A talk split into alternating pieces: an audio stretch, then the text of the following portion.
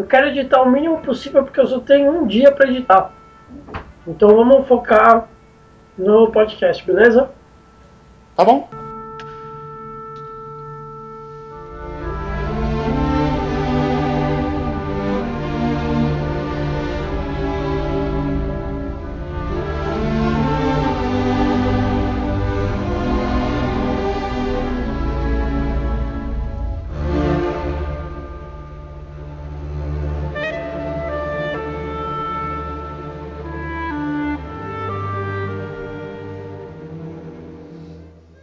Olá pessoal, bem-vindos ao sétimo podcast do Cerveja Como São as Coisas, especial Have a Nice Beer. É, hoje nós temos duas cervejas é, holandesas da, da marca Gupner, né? Sendo a Gupner Wolf e a Gupner Herfstbock. São duas cervejas holandesas, de uma micro cervejaria holandesa que é, tem exportação, importação exclusiva do Have a Nice Beer. É, hoje temos conosco João Paulo, conhecido como Vila e Fabrício conhecido como Fafá, além de mim conhecido como Ronco. Então vamos começar com a Vit Beer. É... Bila, por favor, suas impressões da cerveja. Olha, eu achei. A Coren Wolf que chama, né? Coren Wolf, isso. Eu gostei bastante da, da cerveja, achei ela muito. Uma cerveja muito refrescante, uma cor amarelo claro, assim, amarelo palha. E é uma cerveja bonita de ver no copo. E ela ela tem o um, um gosto de trigo, mas por ela ter uma receita diferente, ela, ela é muito. Ela é bastante cítrica. Talvez uma, uma das cervejas mais cítricas que eu já tenha tomado. Tem um gosto muito forte de, de laranja, etc. Que vai, na, que vai na receita. E eu gostei bastante da cerveja. Gostei bastante da cerveja. É uma boa, uma boa opção para quem gosta de, de cerveja de trigo e gosta de cervejas assim, com mais, mais temperadas, com mais gostos diferentes dentro dela. Tá, Fabrício? Bom, é, o Bila tem razão, né? É, é uma cerveja, uma leve, ela é um dourado palha, assim, muito bonita.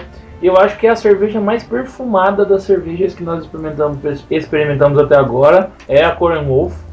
Ela é. Eu costumo brincar com meus amigos que whisky você poderia usar como perfume, né? Que a maioria dos whiskies bons, assim, é, aromas super agradáveis e a, essa Corn Wolf ela é exatamente isso. Quando você coloca ela no copo, ela já libera um buquê fantástico, né? Muita, muita coisa nela mesmo. Ela é uma cerveja bastante cítrica, é, muito refrescante. Acho que é uma cerveja para dia, dias quentes, ao contrário desse frio miserável que está fazendo. Né? Então ela é bem, ela é bem cítrica mesmo. E eu acho que ela, ela, é leve, ela tem um gosto levemente lupulado, né? Um de floral e de trigo, assim, né? Esse floral do lúpulo. E o retro o gosto dela me lembrou muito passas e tangerina, né? Me lembrou tangerina. Eu, o bergamota, se você estiver no sul do país, né? Nossa, que diabos é tangerina? É bergamota, cara. Tangerina é bergamota. Então, ou mexerica aqui em São Paulo. Ou mexerica aqui em São Paulo também, né? É, então ele lembrou bastante pra mim esses dois, do retrogosto, lembrou esses dois sabores aí. Uma drinkability alta pra mim, mas pra quem nunca experimentou, como eu nunca vi experimentar uma Witch Beer, é, ela é bem diferente das, das Weizen Beers, né? alemãs. Ela é bem diferente. Sabor completamente diferente. Estrutura da cerveja ela é bem diferente mesmo. É, eu, eu também achei ela bastante aromática, mas eu particularmente não senti o retrogosto cítrico dela. Eu senti um pouco um retrogosto assim de, de caramelo. É, talvez tenha sido por conta do dessa característica dela de ser diferente da, da Weissbier, né? Da Weizenbier, mas eu acabei sentindo um pouco esse caramelo. Eu também senti um pouco o sabor picante assim dela, mas bem de leve, que na verdade está bastante relacionado com a crocância, né? Eu achei ela altamente crocante e esse picante pode estar um pouco relacionado. É, e, uh, eu pode terminar, foi mal. Aí eu consegui sentir um pouco do, do lúpulo dela também. Lúpulo bem refrescante. Concordo que é uma cerveja para dias quentes. É, e ela, e ela, o interessante dessa cerveja, ela é uma cervejaria de uma cervejaria holandesa e ela tem, e ela é feita com quatro, quatro grãos. Ela é feita com, com trigo, né, com com cevada, com centeio e com um, um grão que chama spelt, spelt, S-P-E-L-T, que é um, um grão específico daquela região da Holanda que eles colocam no que eles colocam no meio também e algumas ervas locais, né? É uma cerveja bem bem característica da região da Holanda, que é da onde é a cervejaria, que é em, em Maastricht, que é onde, onde, tem a onde tem a cervejaria. É, e entrando agora um pouco no tema, né? É, por ser um especial Revanesse Beer, a gente vai, vai falar sobre a cerveja, né? Sobre cervejas. Então, é, no tema de hoje a gente vai falar um pouquinho sobre os tipos de fermentação. Né? Fermentação tipo lager, tipo ale e tipo lambic. Na verdade, o tipo lambic não deixa de ser uma variação da ale, mas a, a diferença é que a, a fermentação é espontânea. Não tem a injeção de, de leveduras como nos outros casos. É basicamente como fazer cerveja no século, no século XV. Né? É, isso é até de levedura selvagem, né? Isso. São, os tanques são abertos, claro que não aberto ao ponto de entrar algum um corpo estranho, mas né, eles ficam como se fosse a céu aberto, né? O ar livre. É o ar livre, exatamente. E o próprio ar contém, contém leveduras, né?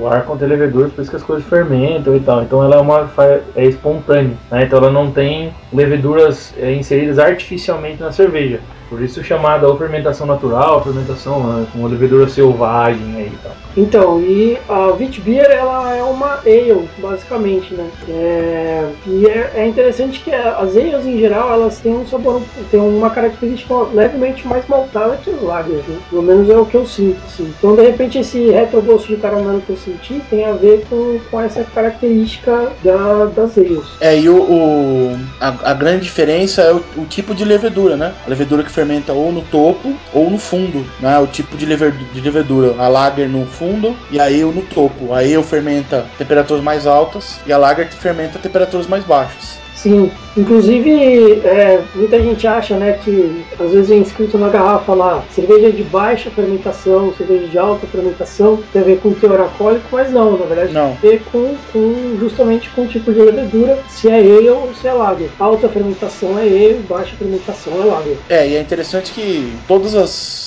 as cervejas eram ale. O processo de o processo de fabricação das cervejas lager, que hoje é o tipo de cerveja mais consumido do mundo, ele é recente. Ele não é tão comparando com a idade que tem o processo da cerveja todo, ele é ele é recente. Né? Ele data do, do século XVI. Recente do século XVI é uma boa, né? É. Sendo que a cerveja é 6 mil antes de Cristo, né? Exatamente. Bastante recente. É, boa parte das pesquisas de, de, desenvolvimento de leveduras e de isolamento de leveduras, na verdade, foram voltados para o lado das lagers, né? Por isso que a lager hoje é tão difundida. Você pega, por exemplo, a Carlsberg. O, o fundador da Carlsberg, ele incentivou pesquisas no, no, setor a ponto de conseguir uma levedura específica que é exclusiva da, da cervejaria Carlsberg, que usa para a fabricação da sua cerveja. Então, o sabor e o aroma característicos da Carlsberg são são, dados, né, vêm realmente dessa levedura exclusiva deles. É, e as, as leveduras lagers permitem uma massificação da produção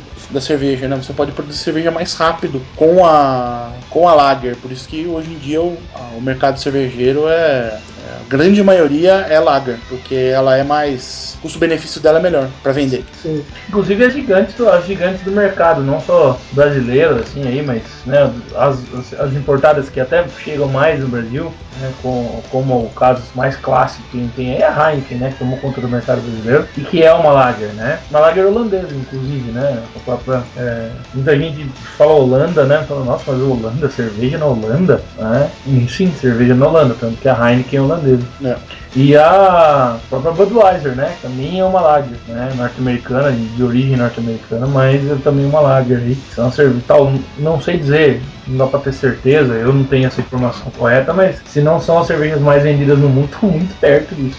Sim. É, justamente por falar da Lager que a gente entra na questão da segunda cerveja que a gente degustou, né? Do Revanesse Beer nesse mês, que é uma Gulpener também, chamada Herfst Bock. H-E-R-F-S-T. Se tiver alguém que nos escuta lá na Holanda ou alguém que saiba holandês, fala, ah, esses caras são idiotas, mas é o que soa pra gente, né? Herfstbock, não sei se é bem essa pronúncia. Então, e a Bock, apesar de ser uma cerveja escura, ela tem fermentação lager também é uma fermentação de fundo. E é interessante que é, a gente está acostumado pra, com cervejas mais escuras ter as, as ales, né? As brown ales, as red ales, a stout, porter, é, todas essas são, são ales, né? Mas a Bock é uma, uma típica exemplar de uma cerveja lager que, tem, é escura, né? E com relação a essa cerveja, Bila, o que, que você achou dela? Olha, eu não sou um fã do, do, do estilo Bock, né? Mas para uma cerveja Bock é uma cerveja de ótima qualidade. Ela é bastante forte, é 6,5 o, o, índice dela alcoólico, a BV, e ela tem ela tem uma, uma pegada mais, mais dura, que é clássico do estilo, e ela tem uma uma cor assim bem um vermelho claro, né? Até foi falado na, quando a gente comentou de rubi, né? E, e ela tem um gosto de, de caramelo, um caramelo um pouco amargo, um, amargo demais pro meu gosto.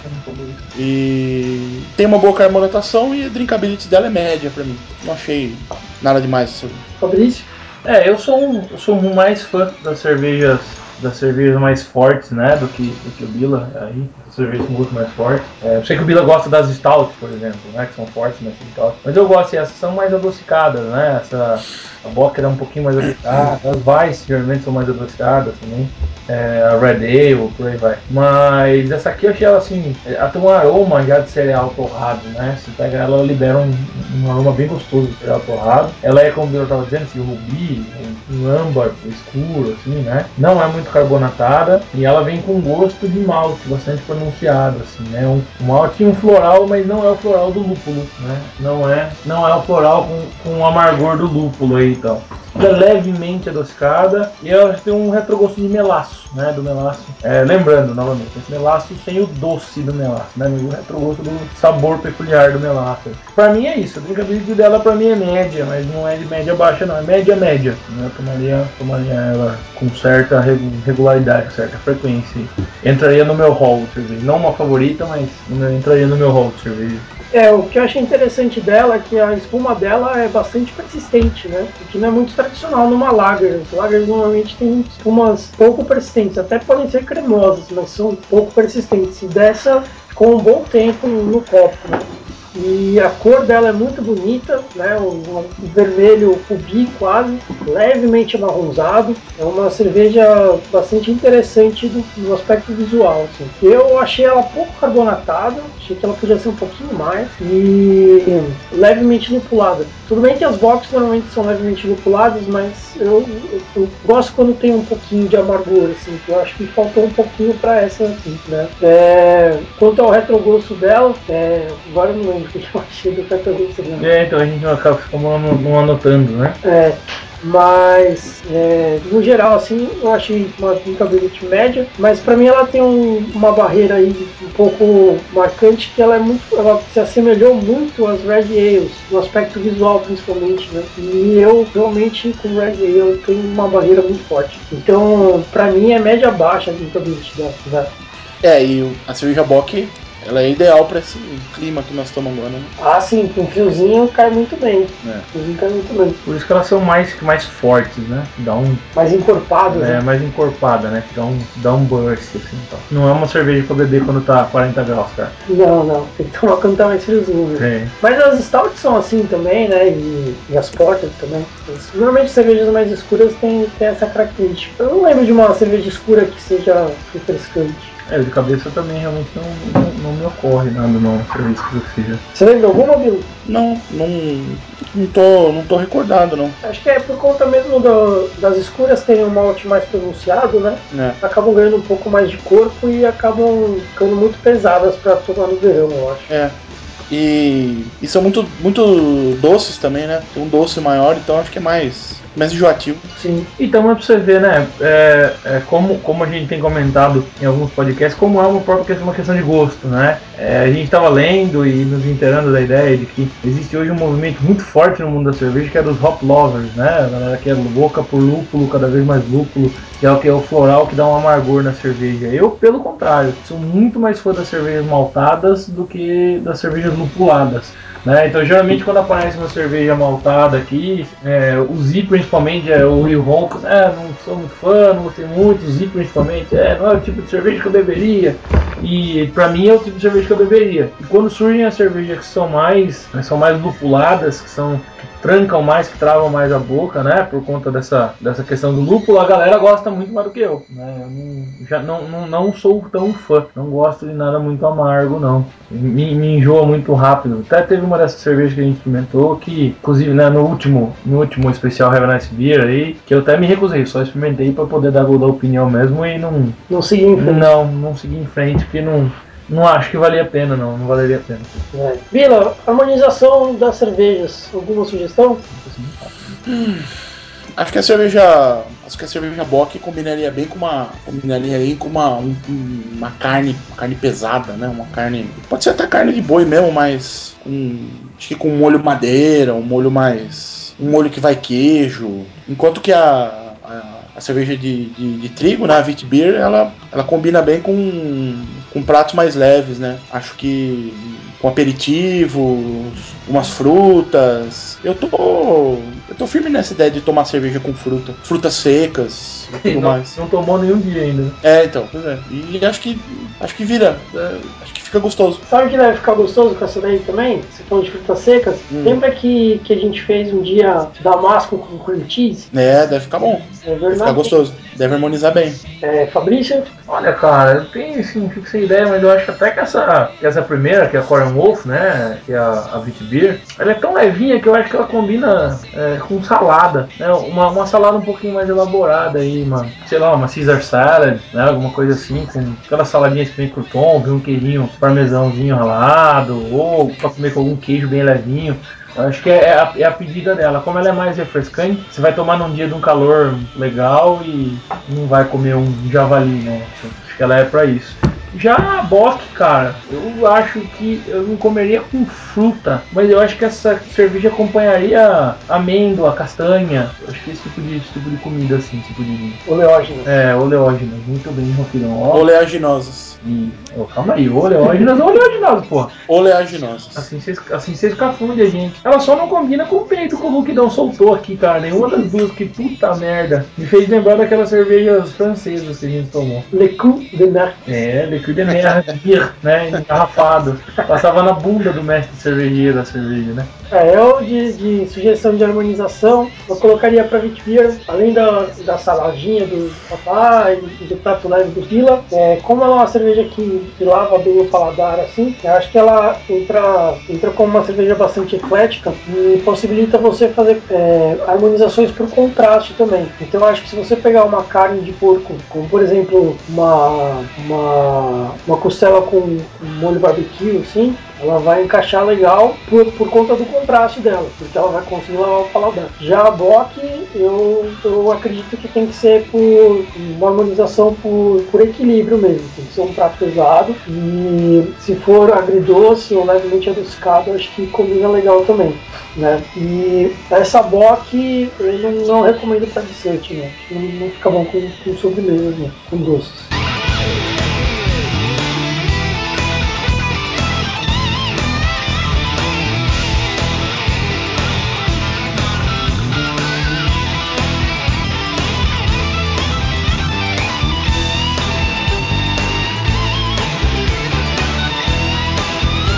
É, eu queria, eu queria abrir espaço para comentar uma coisa aí que acabou surgindo, até na conversa com um dos nossos membros, integrantes aí e tal, que é o Yuri, né?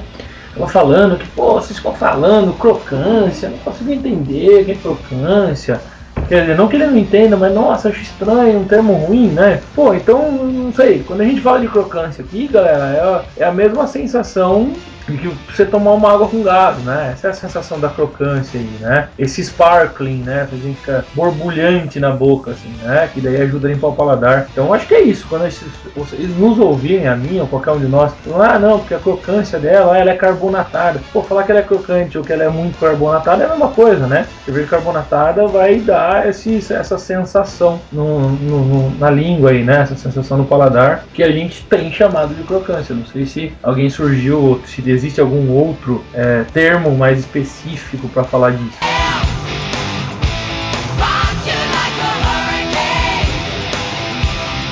É, essa questão aí de, água com gás, né? Uma boa pedida. A água, se você for experimentar, saborear mais de uma cerveja, usa água com gás, usa água para lavar o paladar, é uma boa, né? Ela dá uma, é uma boa limpada assim, nesse intervalo entre uma cerveja e outra. É, a gente costuma fazer isso, pelo menos pra todo mundo junto. A gente costuma tomar as cervejas com, com água com gás para dar uma limpada no paladar, uma, uma boa pedida. E mês que vem o Happiness Beer trará cervejas gregas. E pra gente é bastante inusitado, porque eu não lembro de ter cerveja cervejas gregas assim, é, como grandes marcas, grandes cervejarias ou de grandes tradições. Sim. né? E lembrando que o nosso código para a gente ganhar cerveja, para vocês ganharem cerveja também, é o RODRRH, tá? Não esqueçam de colocar esse código quando for assinar o Revalece Beer, porque daí vocês ganham uma cerveja e a gente também ganha cerveja. Não se esqueçam, por favor, hein, pessoal. R-O-D-R-R-H.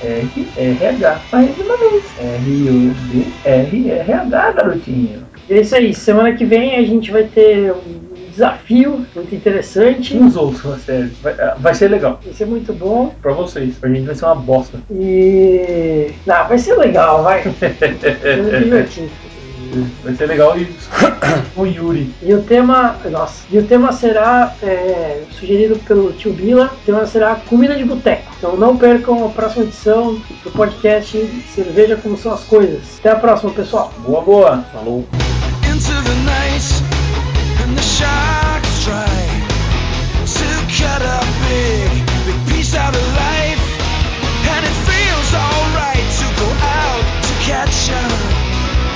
Bilinha, só pra deixar registrado aqui, Hum. hoje o Fafá fez aqui um prato, né? Daí ele falou assim, ah, compra lá, é, compra lá umas Eisenbahns, né? Porque ficou bom pra, pra, pra tomar com prato e tal, combinou bem. Daí eu fui no mercado e não tinha mais Eisenbahn, só que tinha Duvel, que é o mesmo estilo, né? Sim. Cara, é, é o mesmo estilo, mas é outra cerveja. É outra cerveja, né? Nossa, ela é extremamente carbonatada, muito mais rotulada, puta, é, Eu tomei uma do véu esses dias. é muito diferente da Eisenbahn, né? É muito diferente. É, a gente já tinha tomado uma do Velda, eu tava revendo aqui minhas anotações, até que não mudou nada. E eu achei a, eu achei a do, a do véu mais, mais forte do que a É, Zemba. ela é Mas- realmente mais forte mesmo. Mas eu acho a Zemban mais saborosa. É, mais marcante, né? É. Mais marcante. A do véu, o gosto dela passava. E eu já tomei a Delirium Tremens também, que também é do mesmo estilo. Uhum. A cerveja é muito boa também, mas ela é diferente da do véu e é diferente da Eisenbahn também.